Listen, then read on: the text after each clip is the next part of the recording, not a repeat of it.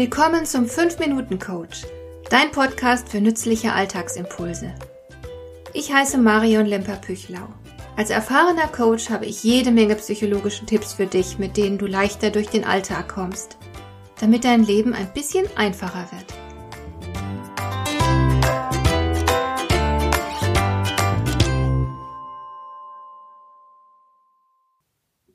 Warst du schon einmal auf jemanden neidisch?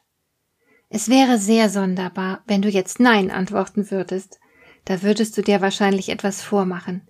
Jeder von uns ist von Zeit zu Zeit neidisch. Wir sehen, dass jemand etwas hat, das uns äußerst attraktiv erscheint, und wir wünschten, wir hätten es auch. Ich zum Beispiel bin neidisch auf viele englische Hausbesitzer, die wundervolle Cottages in schöner Landschaft bewohnen. Oder ich beneide Menschen, die von klein auf optimal gefördert wurden – ich selbst wurde von einer durch den Krieg schwer traumatisierten Mutter erzogen. Mein Vater war gar nicht erst viel zu Hause, weil er sich krumm gelegt hat, um der Familie ein gutes Leben bieten zu können. Sicherheit und Wohlstand waren das erklärte Ziel, aber nicht die Förderung kindlichen Potenzials. In meiner Kindheit gab es deswegen viel Langeweile und Unterforderung. Und neben dem Neid gibt es natürlich auch noch die Missgunst. Da geht es nicht nur darum, dass wir uns etwas wünschen, das jemand anders hat, sondern wir missgönnen dem anderen, was er hat.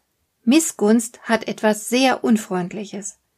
Auch dies ist ein Gefühl, das den meisten von uns bekannt sein dürfte. Ich zum Beispiel empfinde Missgunst, wenn jemand etwas Wundervolles in seinem Leben hat, das ich mir auch für mich wünschen würde, er das aber nicht zu schätzen weiß. Dann wünsche ich mir, er würde es verlieren, weil er so viel Glück gar nicht verdient.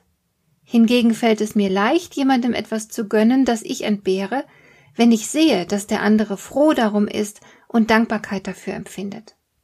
Du wirst deine eigenen Gefühle von Neid und Missgunst verspüren, Gefühle, die auch eigenen Regeln unterliegen.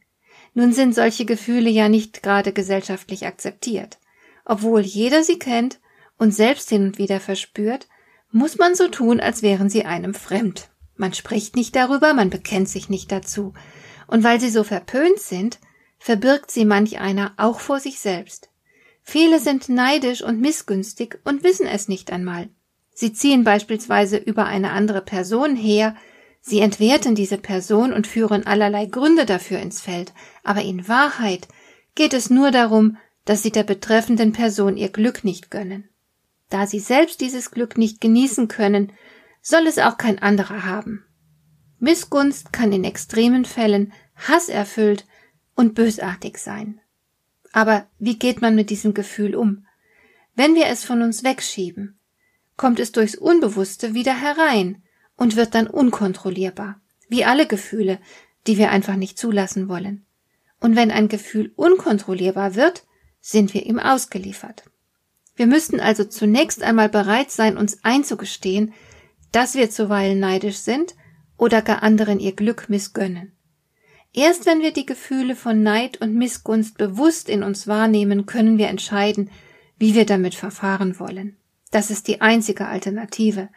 Denn wenn wir sie leugnen, wenn wir diese Gefühle einfach nicht wahrhaben wollen, verschwinden sie eben nicht, sondern sie entziehen sich lediglich unserer Kontrolle, indem sie im Strom des Unbewussten mitfließen und unser Handeln lenken, ohne dass wir uns ihres Einflusses gewahr würden.